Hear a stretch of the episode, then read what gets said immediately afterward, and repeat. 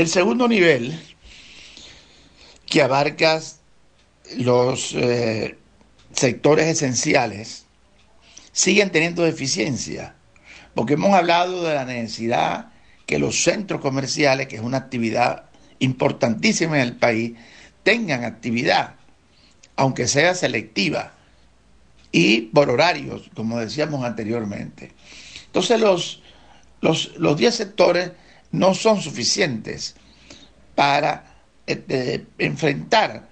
el tema de la pandemia en el país sin dañar profundamente el ingreso del venezolano. En este segundo nivel es necesario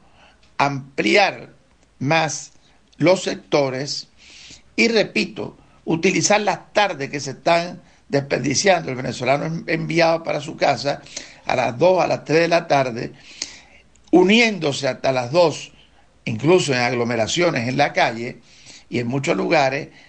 y con la utilización de la tarde pudiera descongestionarse